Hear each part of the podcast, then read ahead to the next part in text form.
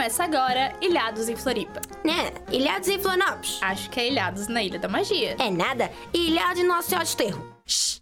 Ilhados em Floripa começa agora.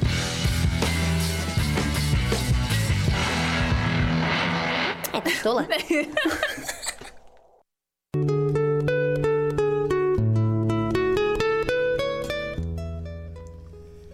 Hoje é quarta-feira e está começando Ilhados em Floripa, um programa que compartilha histórias, dicas e cultura, é claro, com quem é apaixonado pela Ilha da Magia.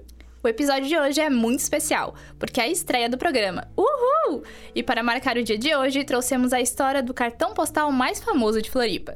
Ela mesmo, a ponte. A famosa ponte Cílio Luz que ilumina não somente a cidade, mas os nossos corações. Essa senhora de quase 100 anos ainda está conservada. Ainda mais depois de passar por muitos perrengues e se manter ali, plena. Boatos de que já pensaram até na demolição dela, achando que ela não iria reabrir. Ainda bem que isso não aconteceu. E hoje tanto as pessoas quanto os automóveis conseguem transitar por ali. Eu sou o Gustavo. E eu sou Letícia. E vamos começar lá pelo iniciozinho. Sua inauguração ocorreu no dia 13 de maio de 1926. Nem meu avô era nascido nessa época. E desde então a ponte passou a ligar a ilha ao continente. A ponte foi idealizada pelo então governador do estado, Exílio Pedro da Luz. Obviamente, por isso ela recebeu o nome de Ponte Exílio Luz. Um dos objetivos para a construção era melhorar a comunicação da ilha com o resto do estado e do país, e diminuir a dependência do transporte marítimo. Tanto que hoje a cidade pouco utiliza esse transporte. Inclusive, eu vejo muitas pessoas falarem sobre essa falta. Mas tem uma fofoca aí no meio, de que a ponte seria uma resposta à pressão para que Florianópolis deixasse de ser a capital do estado. Mas Exílio Luz tinha uma ideia na cabeça e ambição no coração, e conseguiu realizar o projeto. Bem, quer dizer, mais ou menos. Se a proposta inicial tivesse dado certo, a ponte Exílio Luz não seria da forma como a conhecemos hoje. A ponte foi assinada pelo engenheiro civil estadunidense David Barnard Stayman. A estrutura seria instalada no Canal do Estreito, trecho que tem a menor distância entre a ilha e o continente.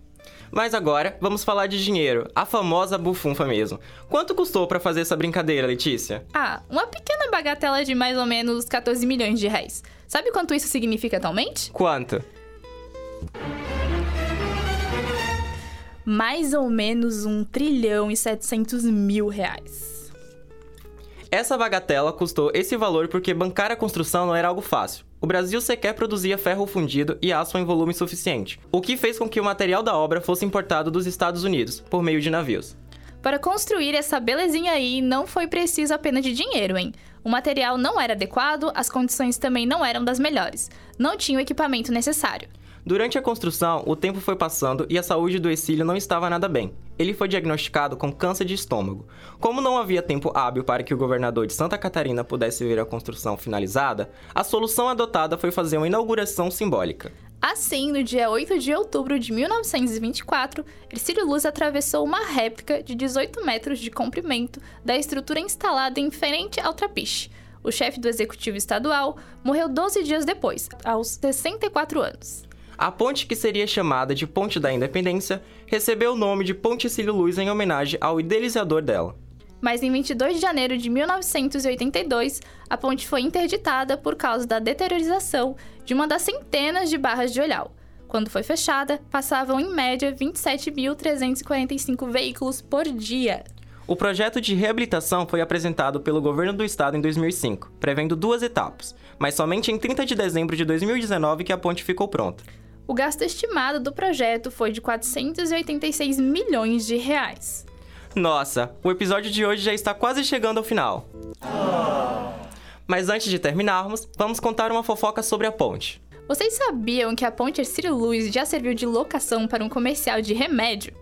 Mas não é qualquer remédio, foi o comercial de Viagra. Você não ouviu errado. A história foi a seguinte: o ator do vídeo é um operário que resolve rapidamente um problema de iluminação na ponte, porque ele, com seus cabelos grisalhos, abre aspas, tem a idade que sabe o que deve ser feito, fecha aspas, como ele mesmo fala do próprio comercial. Ele depois vai conferir as plantas de reforma quando recebe a ligação da esposa e vai embora. Bom, o resto eu imagino que vocês sabem o que o comercial quer dizer.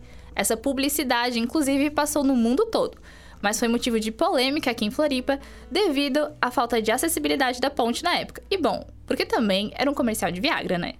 O primeiro episódio de Ilhados em Floripa termina aqui. Até a próxima semana, pessoal, em que iremos receber o Luca, dono do perfil que vem crescendo diariamente no Instagram, O Olho na Ilha. Roteiro e edição por Letícia Siqueira. Locução e apresentação por Letícia Siqueira e Gustavo Fidelis. Coordenadores técnicos Peter Lobo e Roque Bezerra. Colaboração de monitoria por Luana Consoli. Orientação do professor Áureo Mafra de Moraes. Rádio.ufs, que é rádio, é jornalismo, é ilhados e ponto.